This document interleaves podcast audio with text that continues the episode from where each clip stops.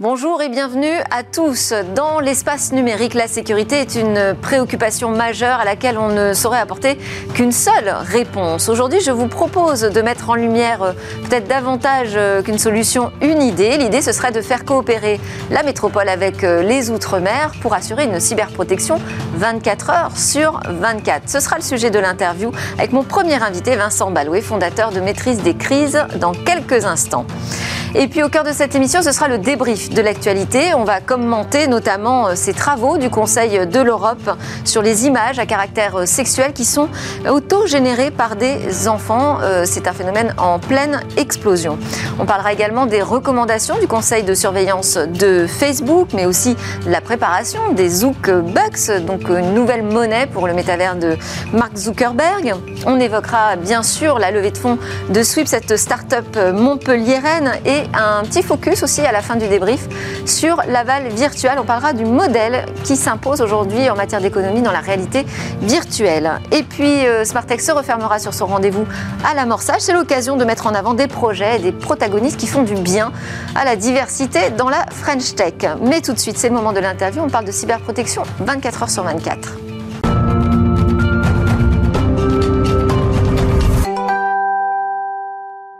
En 2019, l'idée vient d'utiliser le décalage horaire afin d'organiser la cybersurveillance de nuit des PME en métropole. Alors il faut euh, pour cela avoir recours aux services euh, outre-mer, mais déjà trouver s'il y a un réel intérêt de mettre en œuvre un tel dispositif, vérifier si euh, la technique fonctionne et si les compétences et les ressources sont disponibles. Un test est réalisé, un dernier test est réalisé en 2020, juste avant la crise Covid-19. C'est désormais l'heure des choix et des décisions du côté des ministères français et puis de l'Élysée. Bonjour Vincent Balouet. Bonjour.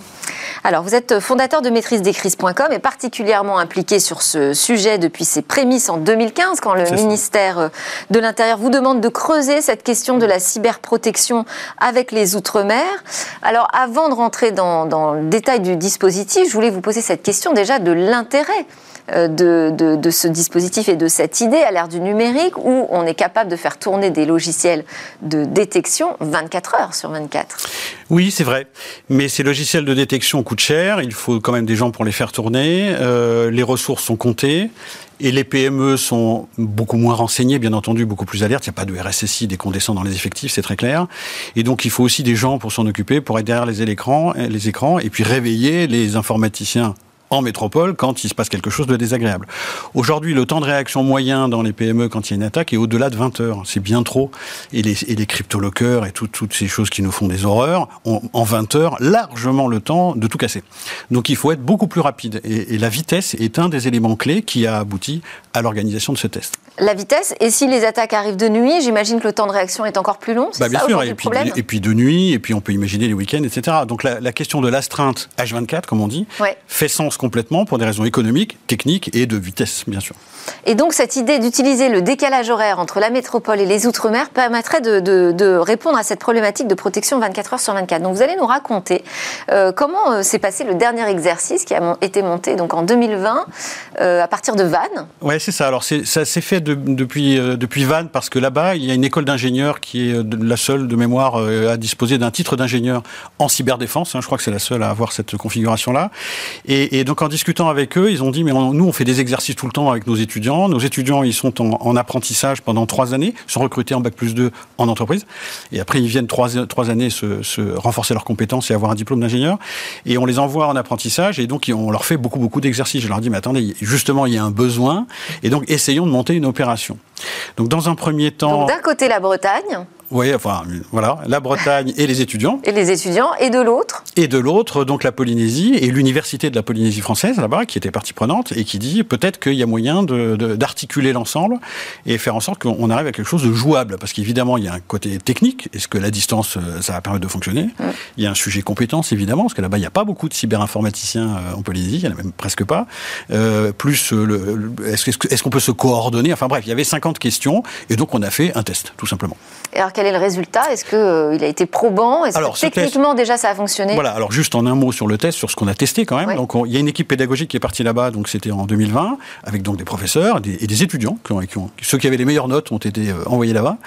Et donc ils ont formé euh, des, des, des, BTS, des bacs plus 2, des licences en, en, informatique sur place, au premier réflexe de la cybersécurité. L'objet c'était pas de les monter en compétences en une semaine, on peut pas faire ça, mais juste de les rendre agiles sur, disons, les premiers gestes d'urgence. Et ensuite, on a monté un exercice donc avec une entreprise cible qu'on appelle euh, Red Team, enfin qui a, et, des attaquants, on appelle Red Team, qui était à Vannes, un data center avec euh, une messagerie, des sites web, un ERP, peu importe, des gens qui cassent tout. On essaye de les détecter et de les cyberdéfendre depuis Vannes avec les étudiants restés en métropole parce qu'il fait jour à Vannes. Quand le soleil se couche, on appelle là-bas et on se coordonne, on fait un point de situation, donc ça c'était un vrai truc. Est-ce qu'on est capable de se donner les bonnes infos, on en est où, etc. Les Polynésiens ont pris le relais et ont fait les manœuvres pendant que nous on dormait sur Vannes. Et puis le lendemain Dormait matin, d'un œil, j'imagine. d'un petit œil, c'est-à-dire pas dormir. Et puis et puis donc le lendemain matin, on rebelote dans l'autre sens. On a repassé la main sur Vannes et ils ont aussi bien défendu une demi-journée supplémentaire. Donc on avait sur une journée et demie. Et donc la réponse pour répondre à votre question, c'est oui, le lag c'est-à-dire les kilomètres et les millisecondes, il y a 60 millisecondes d'écart entre 18 000 km. Pour ça, ça n'a pas du tout été un problème on peut, on peut parler à des équipements, parce que c'est ça le truc. On peut parler des équipements qui détectent, ou des, équipements qui filtrent, ou des, équipements qui, qui, qui, coupent. On peut leur parler avec 60 millisecondes de lag, il n'y a absolument aucun sujet. Ça, on l'a démontré, ça marche. Voilà. L'autre intérêt, moi, que je vois aussi à cette solution, et c'est mm. évidemment ce à quoi vous avez pensé aussi, c'est la création de nouvelles compétences. Bien sûr. Alors l'idée, là, est venue euh, de l'université de Vannes, hein, c'est eux qui ont eu l'idée, mais hein, ils ont dit pourquoi est-ce qu'on ne ferait pas sur les trois années d'enseignement qui aujourd'hui se déroulent en métropole, une année toujours en métropole pour les fondamentaux et tout ce qu'il faut apprendre pour être un très bon euh, cyberdéfenseur. Et les deux années d'apprentissage qui suivent, on envoie les gens dans les, dans les Outre-mer, en partie, hein, ceux, qui, ceux qui le souhaitent. Oui. Voilà, ils continuent leurs enseignements sur place en alternance, comme on fait d'habitude, sauf que l'après-midi, le sujet, c'est d'aller euh, euh, peupler les, les centres de, de, de SOC opérés par des opérateurs privés, mais sur place. Et donc là, du coup, on se retrouve avec, euh, on a fait le calcul, hein, bien sûr, on peut se retrouver très facilement avec 100, 200, 300 cyberdéfenseurs sur place. 300, c'est beaucoup. Hein. Donc euh, il faut organiser, il faut les encadrer, il va falloir préparer tout ça. Mais c'est possible de fabriquer des cyberdéfenseurs sur place. C'est ça qu'on a démontré aussi. Alors, quelles décisions ont, suivi cette expérimentation, cet exercice? Alors, la décision, bah, pour l'instant, il n'y en a pas de décision. Parce que il n'y a eu aucune décision de prise à ce moment-là, en 2020 on a décidé d'écrire noir sur blanc que ça fonctionne et que l'idée n'est pas saugrenue de faire du H24 avec les autres mers. Voilà, ça et le, et le PV de test technique en disant les 60 millisecondes, ça va. En revanche, il y a des, évidemment des décisions politiques qui sont devant nous, parce qu'il y a plusieurs ministères, euh, les Outre-mer, évidemment, euh, l'enseignement supérieur pour articuler la coopération entre les centres universitaires. Il y a des sujets cyber purs. Il, faut, il va falloir bénir les tuyaux techniques entre euh, Paris et les Outre-mer. Donc on voit bien que l'ANSI aura sans doute des choses à faire. Et là, comme vous le savez, avec l'épisode électoral, on est entre deux, donc le sujet est complètement congelé du fait du Covid, il y a quand même des problèmes internationaux compliqués. On a un épisode électoral, donc nous, on souhaite évidemment que tout ceci soit réactivé à la rentrée en gros, pour pouvoir mettre tout le monde autour de la table. Et là, vous avez, vous avez évoqué la Polynésie avec euh, les autres pays d'outre-mer. Oui, alors c'est avec les autres d'outre-mer, parce que la Polynésie, c'est trop juste. Il y a 12 heures de décalage horaire, donc c'est très bien, mmh. euh, mais ça suffit pas. Quoi. Il, va, il, faut tuiler un peu, parce que faire passer, on a appris ça, c'est que passer les, les consignes, où est-ce qu'on en est, etc., ça prend du temps. Donc 12 heures, 12 heures, on ne peut pas.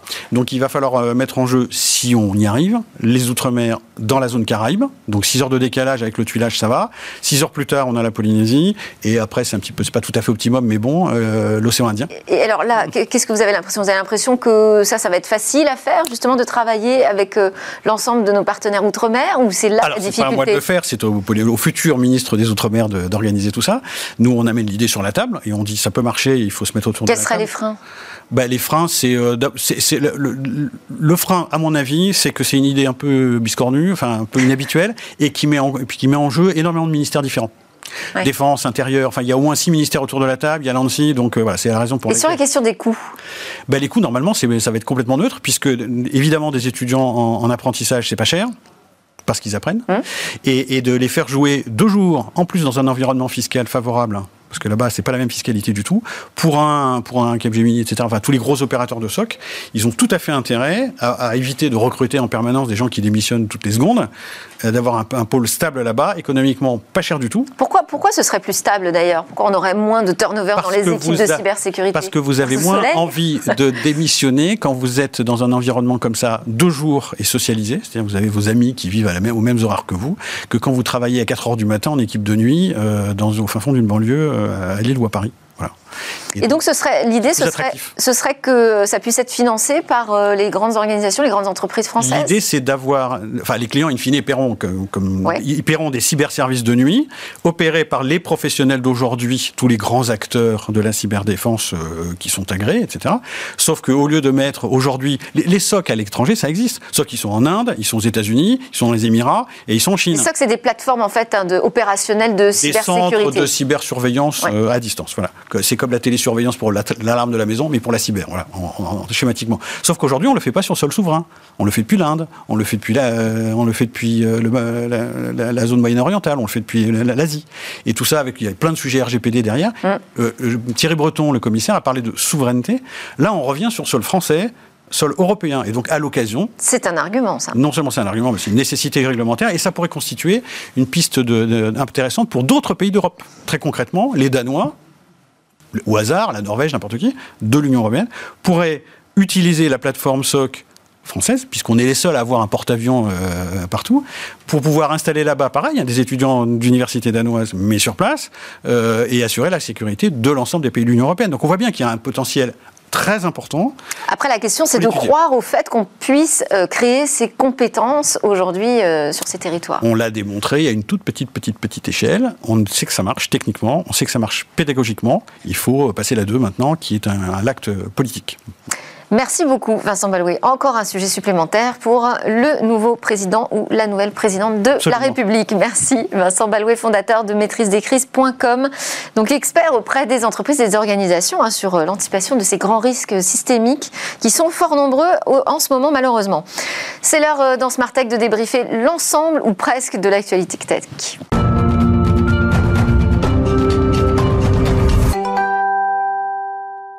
Mes commentateurs de l'ActuTech aujourd'hui, le disruptif Alain Staron, président cofondateur d'Artifil. Bonjour. Bonjour Delphine.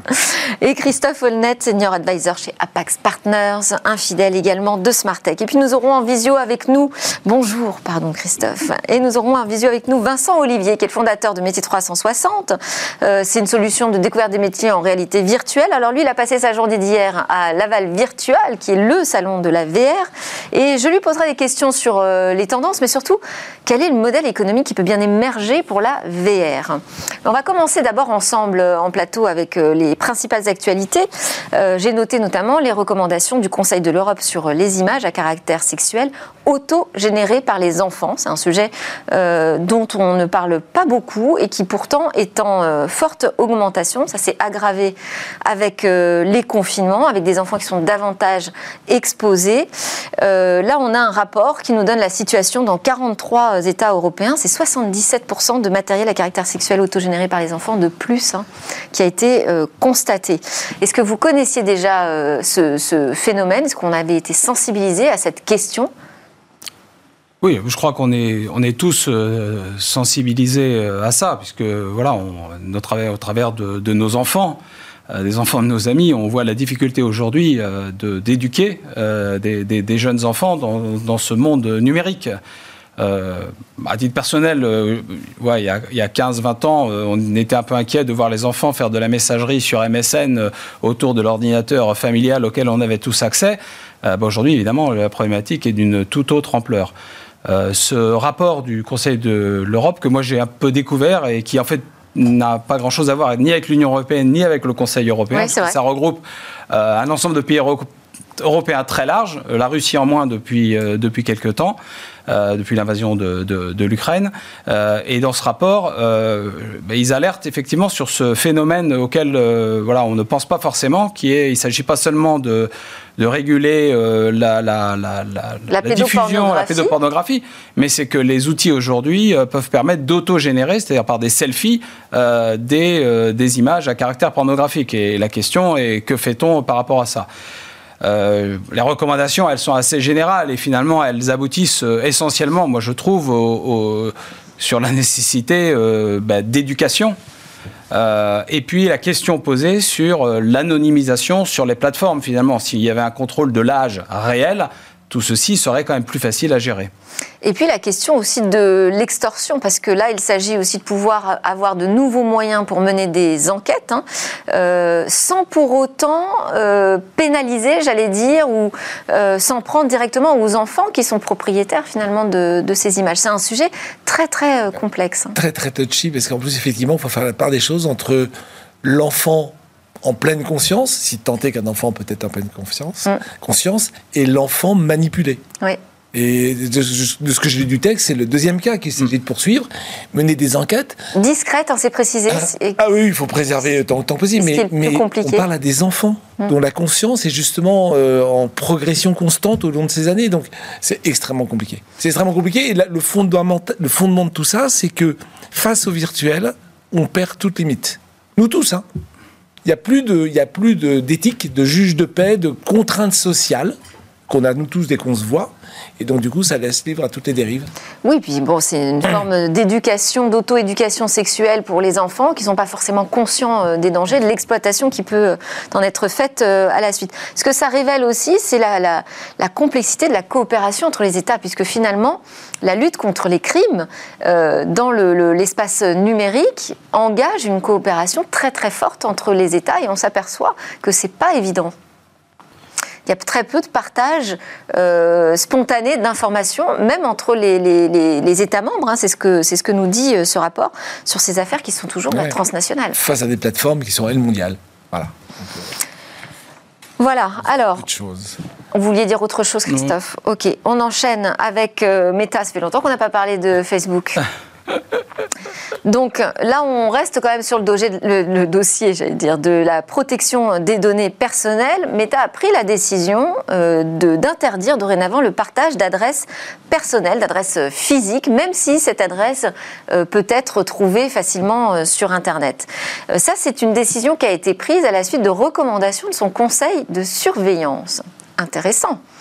Il y a donc une action du conseil de surveillance qui pèse sur les décisions de Meta aujourd'hui. L'année dernière, ils avaient pris 9 sur 300 mails saisis. Donc ils ont été saisis de 300 000 problèmes, ils ont pris 9 décisions. Donc c'est quand même pas, il n'est pas très prolifique.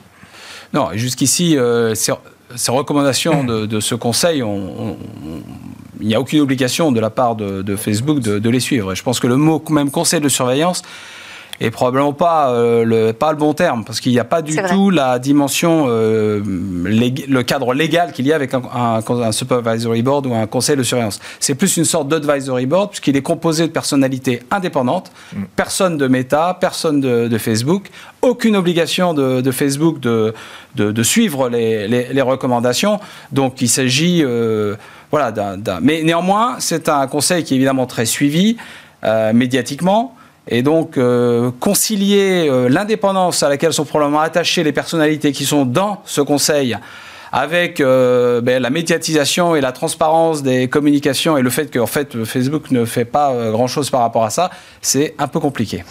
Alors, Facebook est quand même tenu de répondre à chaque fois aux recommandations hein, qui, sont, qui sont produites. Donc, c'est quand même une, une, petite contrainte. Il faut apporter une réponse. Et alors là, sur les 17 recommandations, ce qu'on peut noter, c'est qu'il y en a très peu finalement qui seront euh, suivis d'effets euh, par Meta, mais à chaque fois Facebook explique oui mais alors on travaille dessus, là on est en train d'expérimenter notamment une nouvelle façon de, enfin, une simplification du signalement euh, de la violation de, données personnelles sur notre site, mais enfin ils veulent pas aller beaucoup plus loin, donc ça donne un, quand même un peu de transparence aux actions de Facebook. Pour moi c'est le. Parce qu'on peut se dire finalement il se passe rien, ça sert à rien, mais c'est un jeu de transparence. C'est le contre-feu idéal. C'est-à-dire, s'il n'y avait pas ça, euh, Facebook est une boîte totalement noire, on pourrait penser le pire et on pourrait attaquer le pire. Maintenant, il y a ce, il y a ce advisory board, hein, c'est le mot juste, c'est pas du tout un conseil de surveillance, mm. il donne des conseils, il est indépendant même s'il est financé par Facebook. Hein, oui, et d'ailleurs là sur ces questions euh, euh, de doxing, hein, donc de vol de données personnelles, euh, c'est Facebook qui a sollicité son, son conseil. Voilà, il peut être sollicité par les utilisateurs, pas Facebook lui-même, et ça permet de jouer un super jeu de rôle en disant bah, il y a Facebook euh, Meta qui éventuellement peut être le méchant et en face il y a, y a, un truc plutôt gentil. Et nous nous sommes spectateurs bah oui s'il écoute le gentil c'est qu'il devient gentil. Oui est-ce que ça suffit à changer l'image de Facebook aujourd'hui euh, vraiment dans la tourmente? Personnellement je ne j'y crois je, je, je, ne pense pas vraiment. Je pense que ça peut retarder la, la question de la régulation euh, finalement puisque oui ce, jeu entre le conseil de surveillance et euh, Facebook, c'est, il se positionne aussi avec euh, des conseils de type euh, régulateur. et, on, sait, on, voit très bien qu'il y, a des enjeux de régulation extrêmement forts autour des grandes plateformes, et, Facebook n'est pas, pas la seule d'ailleurs. et, le fait d'avoir mis en place ce conseil peut être une stratégie de temporisation pour calmer un peu cette pression. Euh, c'est aussi peut-être euh, la question, effectivement, c'est intéressant de voir que ça, peut-être ça coupe l'herbe sous pied du régulateur. Euh, est-ce que c'est une question aujourd'hui majeure, prioritaire, là, qui est réglée par Facebook? Parce qu'il interroge son conseil de surveillance sur comment mieux protéger les données personnelles et finalement, comme action, il met en place l'interdiction de partager une adresse physique sur son réseau. Je ne suis pas sûre que ce soit la première pratique de harcèlement sur, sur Facebook. Non, mais on retient juste qu'ils travaillent pour améliorer la protection des données. Ah, finalement, ils sont bien. Sur des choses anecdotiques, non? C'est pas anecdotique, le doxing est surtout utilisé pour retrouver un individu, l'identifier. Ça a été fait par exemple pour des gens qui faisaient des manifestations et, ou qui avaient euh, émis des propos euh, extrêmement choquants pour certains. Et bien à ce moment-là, il y avait une sorte de traque qui s'organisait pour identifier les personnes jusqu'à se retrouver leur adresse IP. On, à ça restera possible, mais ça va juste être freiné euh, par Facebook. Hmm. Autre, euh, autre actualité autour de Meta, c'est les Zookbucks, hein, qui seraient alors euh, une nouvelle forme de monnaie. Donc on sait que Facebook a d'abord euh, échoué sur son grand projet de monnaie électronique Libra Diem. mais là, c'est le retour. Alors c'est une information du Financial Times qui n'a pas été véritablement confirmée pour l'instant par la maison Meta, mais ça n'a pas non plus été contredit. Hein. Hmm. Donc ce serait une nouvelle forme d'échange numérique dans le métavers demain. Oui, effectivement, comme vous le disiez, euh, après euh, Libra et Diem, euh, ils ont finalement jeté l'éponge sur le fait de faire une monnaie numérique plus ou moins liée, une crypto-monnaie ou liée au stablecoin. ils ont abandonné tous ces projets.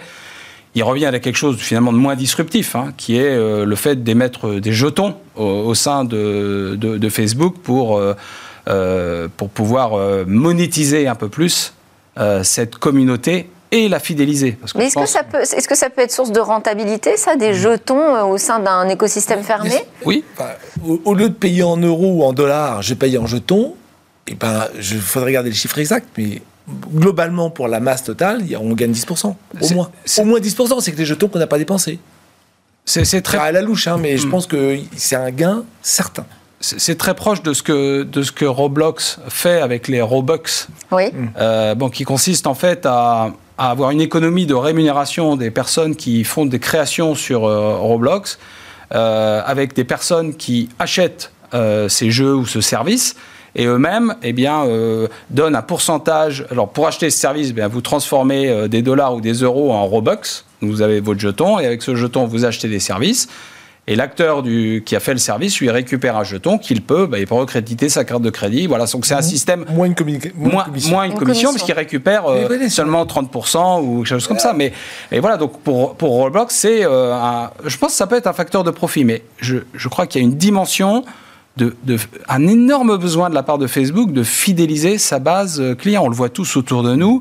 Il y a une désaffection de Facebook. Ils ont même dû admettre un million d'utilisateurs actifs euh, de moins, mais c'est certainement beaucoup plus. Ils se font tailler les croupières par TikTok euh, sur les, les, ados, donc qui, qui, ne sont pas sur Facebook. Donc ils ont un vrai problème. Donc à mon avis, je vois ça comme une stratégie euh, effectivement de monétisation, mais aussi défensive pour conserver cette base installée. C'est intéressant que vous utilisiez le terme de client de Facebook. C'est vrai qu'ils vont devenir des clients finalement avec cette ah, nouvelle forme de monnaie. Mais moi, j'imaginais le métavers de Meta comme un grand écosystème dans lequel on pourrait justement utiliser peut-être des monnaies diverses et variées, euh, dont le Robux. Mais là, euh, finalement, ils nous disent non, c'est nous qui allons euh, gérer tout ça. Oui, et puis, enfin, c'est, je veux poursuivre le modèle de la plateforme le plus longtemps possible. Donc, mon avatar de que j'aurai dans, le, dans le métavers de Meta, je ne pourrais pas l'utiliser dans d'autres métavers. la monnaie de Meta, je ne pourrais pas l'utiliser ailleurs. Les NFT que j'aurai sur Meta, je ne les aurai pas ailleurs. Donc, Est-ce que c'est un modèle, euh, le modèle fermé, comme ça, propriétaire? Est-ce qu'il a de l'avenir encore aujourd'hui? Ah, Enfin, des plateformes, Delphine. Non, non. Ah oui, mais on est en train de, de, combattre. On essaie, on énormément, je pense qu'ils vont pas y arriver. Énormément challengé. Je pense que non, il y a une, il y a une pression absolument énorme. Euh, indépendamment des régulateurs, mais euh, des, des, des, acteurs, pour, euh, pour que ce soit plus ouvert et qu'il y ait des passerelles entre ces, entre ces différents outils. On voit d'ailleurs aujourd'hui sur toute la vague Web3, mm. c'est une vague qui, qui, où finalement la décentralisation renaît. C'est l'objet même du Web3. Vraiment, c'est la décentralisation. J'ai lu euh, récemment aussi qu'il y avait vraiment une, un énorme problème aujourd'hui pour Facebook, Google de garder des ingénieurs. Il y a une vague, une sorte de grande démission ou de grande migration vers euh, le monde des cryptos, le monde du Web3, le monde des NFT. Jacques Dorsey qui a quitté Twitter pour aller. Euh, oui, c'est un bon exemple, tout à fait. Il y a un autre projet euh, chez Meta, c'est tokens sociaux qui seraient basés sur la réputation. Ça fait un peu peur, ça. Hein Au secours. ça me fait penser à la Chine. Bon, après, il y a bien les pouces, j'aime, j'aime pas, les followers. on a déjà un système de notation. Non, non, non, non, non, non. Ah que chacun dise qu'il aime et qu'il n'aime pas, pourquoi pas? Mais que la plateforme juge votre bienveillance et vous donne des points, voire de l'argent si vous êtes bienveillante, on vous achète.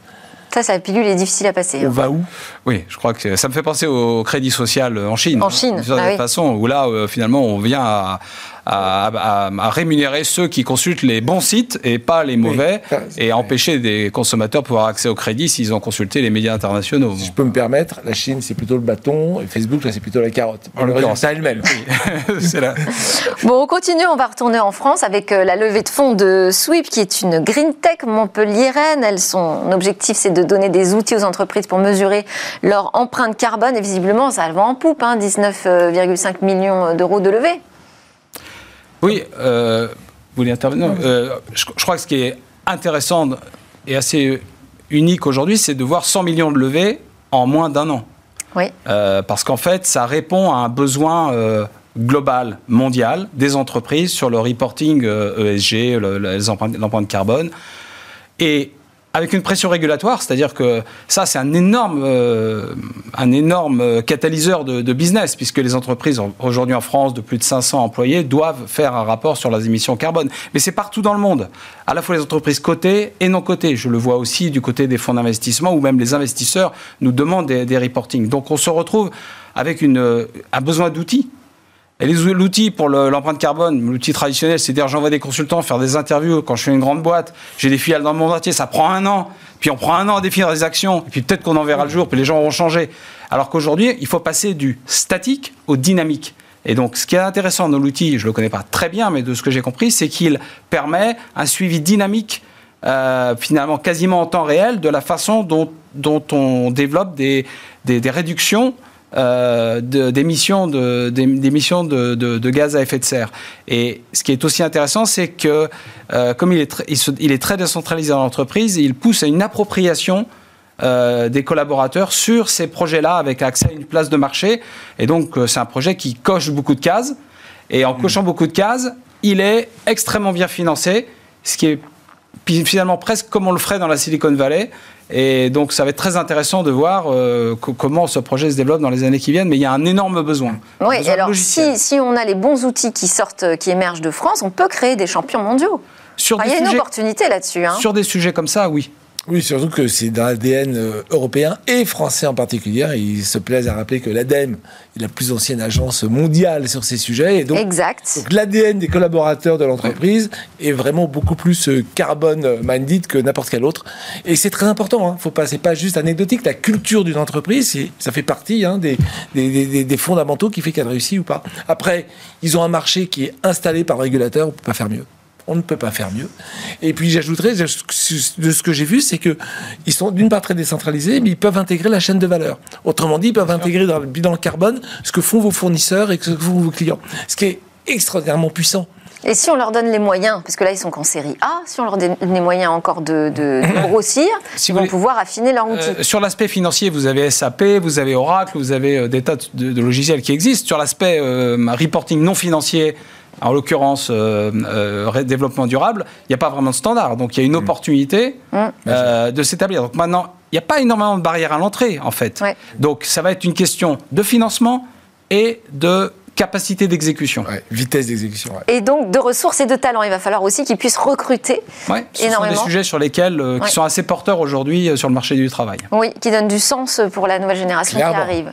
Ouais, ils ont tous les atouts. Gen Z. Alors, on va se connecter avec, euh, alors pas directement avec Laval Virtual, mais avec Vincent euh, Olivier qui euh, travaille, qui est le fondateur même de Métier 360, donc travaille dans la VR, la réalité virtuelle au quotidien. Bonjour Vincent. Bonjour. là, cette édition de Laval Virtual, vous avez senti un regain d'intérêt, une effervescence autour de la VR depuis qu'on parle de métavers, hein, clairement. Bah, d'abord, ça a eu lieu cette année, donc et pas en virtuel, oui, c'est vrai. agréable Mais oui, effectivement, depuis les, annonces et le changement de Facebook en méta, euh, le sujet euh, de la réalité virtuelle et, toutes ces expériences immersives redevient, euh, redevient un sujet d'actualité. Alors, je voulais vous interroger, vous, sur le, modèle économique de la VR, parce que c'est une technologie qui euh, coûte de l'argent euh, de tous les côtés, j'allais dire, hein, du côté de la production, mais aussi du côté de l'utilisateur. Il faut acheter des casques, ça coûte cher, des ordinateurs euh, super puissants. donc, est-ce qu'on commence à sentir aujourd'hui un modèle économique qui pourrait tendre vers quelque chose d'un peu plus grand public? Alors, bah, clairement, il y a eu des annonces à la virtuelle de, Pico en particulier, on va dire, le, concurrent de, de, Quest, donc c'est TikTok d'un côté et, Facebook de l'autre, hein.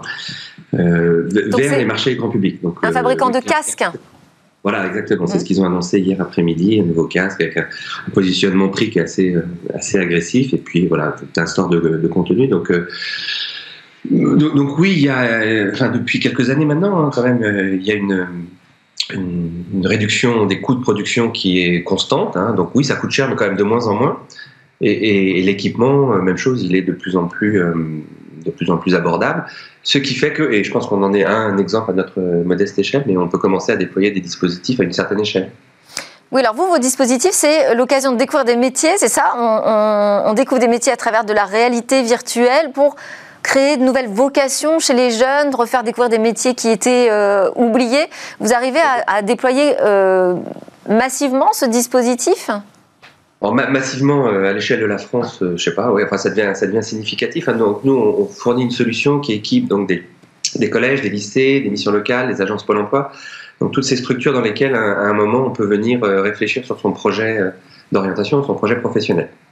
Donc on est sur un, vraiment un, comment dire, une, une activité qui est très service public. Hein, c'est pas du tout, euh, euh, c'est pas commercial, c'est pas publicitaire. Euh, voilà, c'est une logique. Euh, C'est-à-dire que qui, qui, finance clairement là? C'est l'éducation nationale, les collectivités territoriales?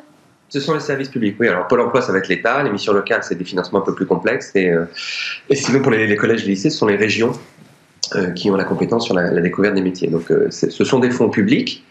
et ce qui est intéressant dans notre expérience là, depuis 2-3 ans, où on commence à, à connaître une certaine certaine croissance, c'est qu'on on se rend compte qu'avec une, proposition de valeur donc, qui est évidemment assez simple, hein, euh, c'est de l'immersion, c'est réaliste et ça permet euh, de venir euh, découvrir des métiers alors, existants et surtout de travailler sa représentation.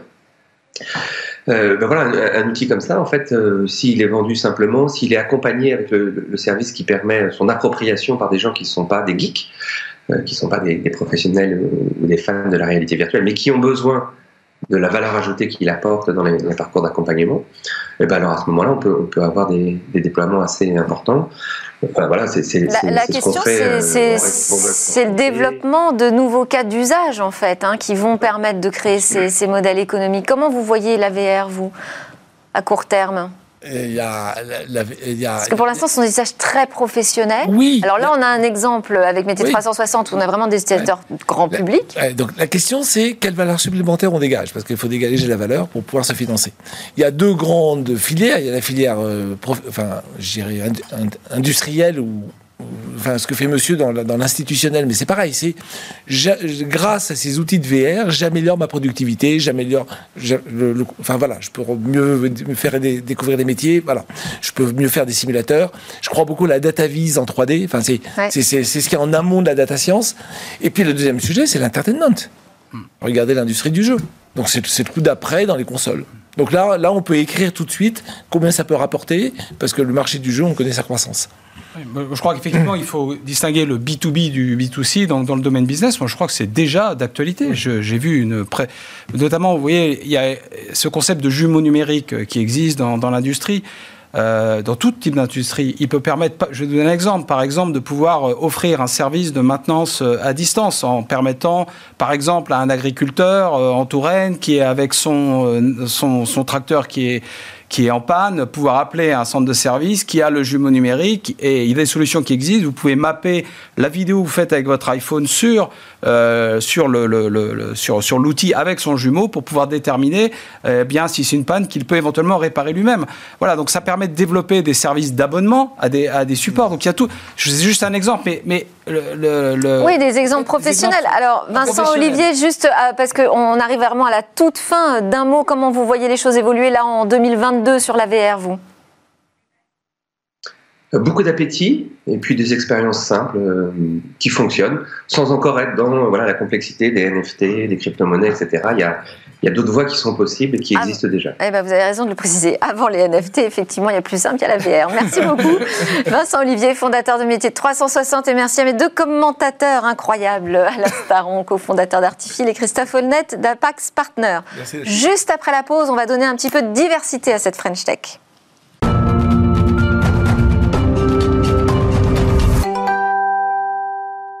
Vous êtes de retour sur le plateau de Smart Tech, l'émission qui vous parle de l'innovation et des questions numériques. C'est l'heure de notre rendez-vous à l'amorçage.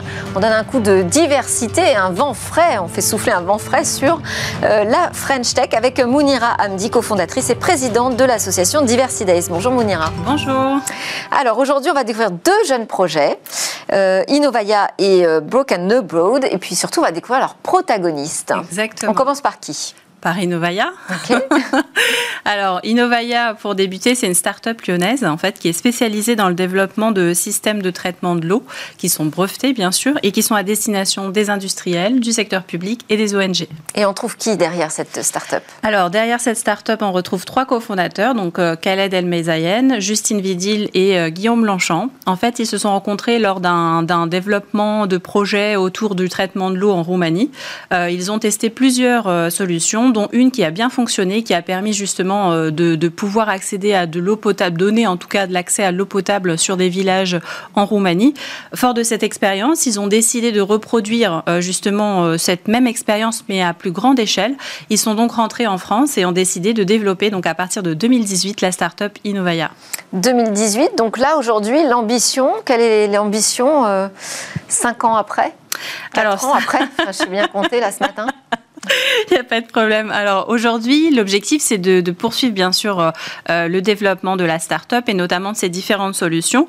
Euh, entre-temps, elle a déposé deux brevets justement pour son innovation qui s'adresse, comme je le disais tout à l'heure, à la fois aux industriels mais également au secteur public et aux ONG. Elle a permis aujourd'hui de traiter 75 millions de litres d'eau potable à travers une vingtaine de machines déployées dans le monde. Donc elle ne travaille pas qu'en France, elle travaille également sur d'autres territoires, notamment en Inde. On a la possibilité de retrouver tous ces projets justement sur leur site web que j'invite bien sûr euh, nos auditeurs à, voilà exactement innovaya.com.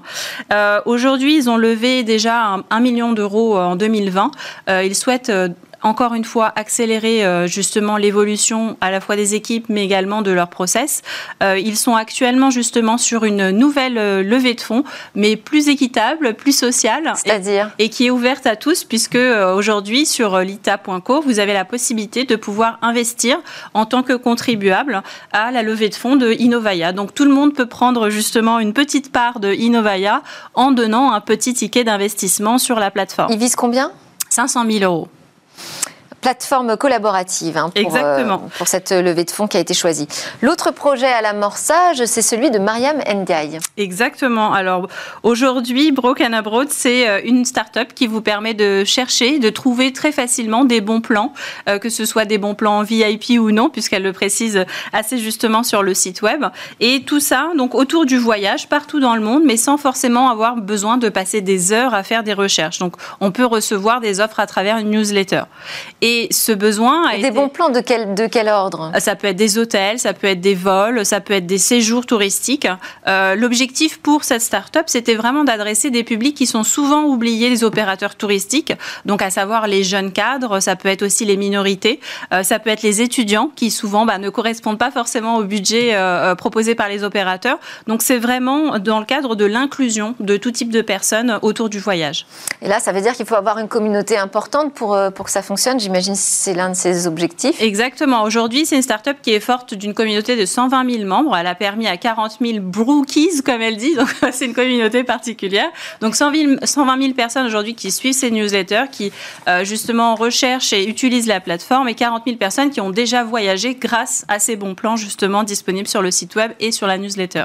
Et elle, elle a déjà réalisé une levée de fonds? Alors justement, elle a été accéléré et incubé euh, par différents acteurs. Donc notamment, euh, on avait l'accélérateur de vente privée qui l'avait accompagné pendant plusieurs mois en 2021. Elle a également été accueillie par l'Escalator, euh, donc un incubateur développé notamment par Maurice Lévy. Et aujourd'hui, elle est sur justement une volonté de lever des fonds. Il n'y a pas un montant bien précis. Elle va bientôt l'annoncer sur ses réseaux sociaux. Elle est encore justement en train de, de positionner tout ça correctement.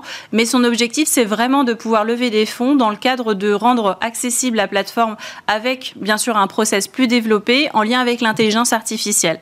Il y a cette volonté bien sûr de faire. Qu'est-ce que qu'est-ce que qu'est-ce qu'apporterait l'intelligence artificielle En fait, l'idée c'était de pouvoir proposer des offres quasiment en temps réel et non pas forcément être sur des offres désynchronisées. Donc il y a véritablement un changement qui va s'opérer sur la plateforme. Ça nécessite des fonds et c'est pourquoi Mariam se lancera dans ce chantier. Et alors dans les, jeunes entrepreneurs que vous voyez chez euh, Diversity Days, euh, euh, qui prennent parfois des parcours un peu différents euh, des autres, moins classiques. Est-ce que la levée de fonds, ça reste un, quelque chose qui les attire ou ne font pas forcément demandeurs? Alors ça dépend parce que ça dépend aussi beaucoup de la maturité de, la start-up, de la maturité de l'équipe. On a on a plusieurs types aujourd'hui de leviers de financement qui sont utilisés. Je pense notamment à Fresh Africa qui avait été présenté dans une rubrique précédente par Chloé et Kunto également, qui ont eux décidé de faire une, on va dire un petit, une petite levée de fonds, mais à travers une campagne de crowdfunding, donc qui se repose sur leur propre communauté, parce qu'ils partent du principe que ce financement, il sera beaucoup plus rapide à obtenir. Et dans d'autres cas, comme c'est le cas d'Innovaya, qui ont déjà une maturité bien avancée, une solution voilà déjà brevetée, un marché incroyable, puisqu'aujourd'hui c'est 2 milliards de personnes qui euh, sont, on va dire, dans cette problématique de l'accès euh, à l'eau potable. Euh, donc voilà, c'est des personnes qui vont, vont intuitivement aller à la recherche d'un fonds beaucoup plus conséquent.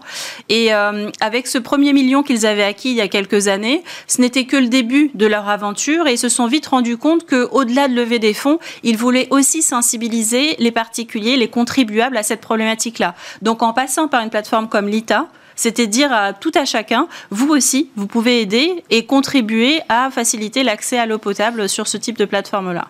Merci beaucoup Mounira Amdi, cofondatrice présidente de l'association Diversidays pour ces éclairages divers et variés justement sur cette French Tech. C'était Smart Tech, merci à tous de nous avoir suivis. Ce week-end, si vous avez peur de manger trop de chocolat, vous pouvez essayer d'aller en chasser euh, sous forme de NFT. C'est la Cité des Sciences qui euh, organise euh, ça, ça s'appelle NFTZE.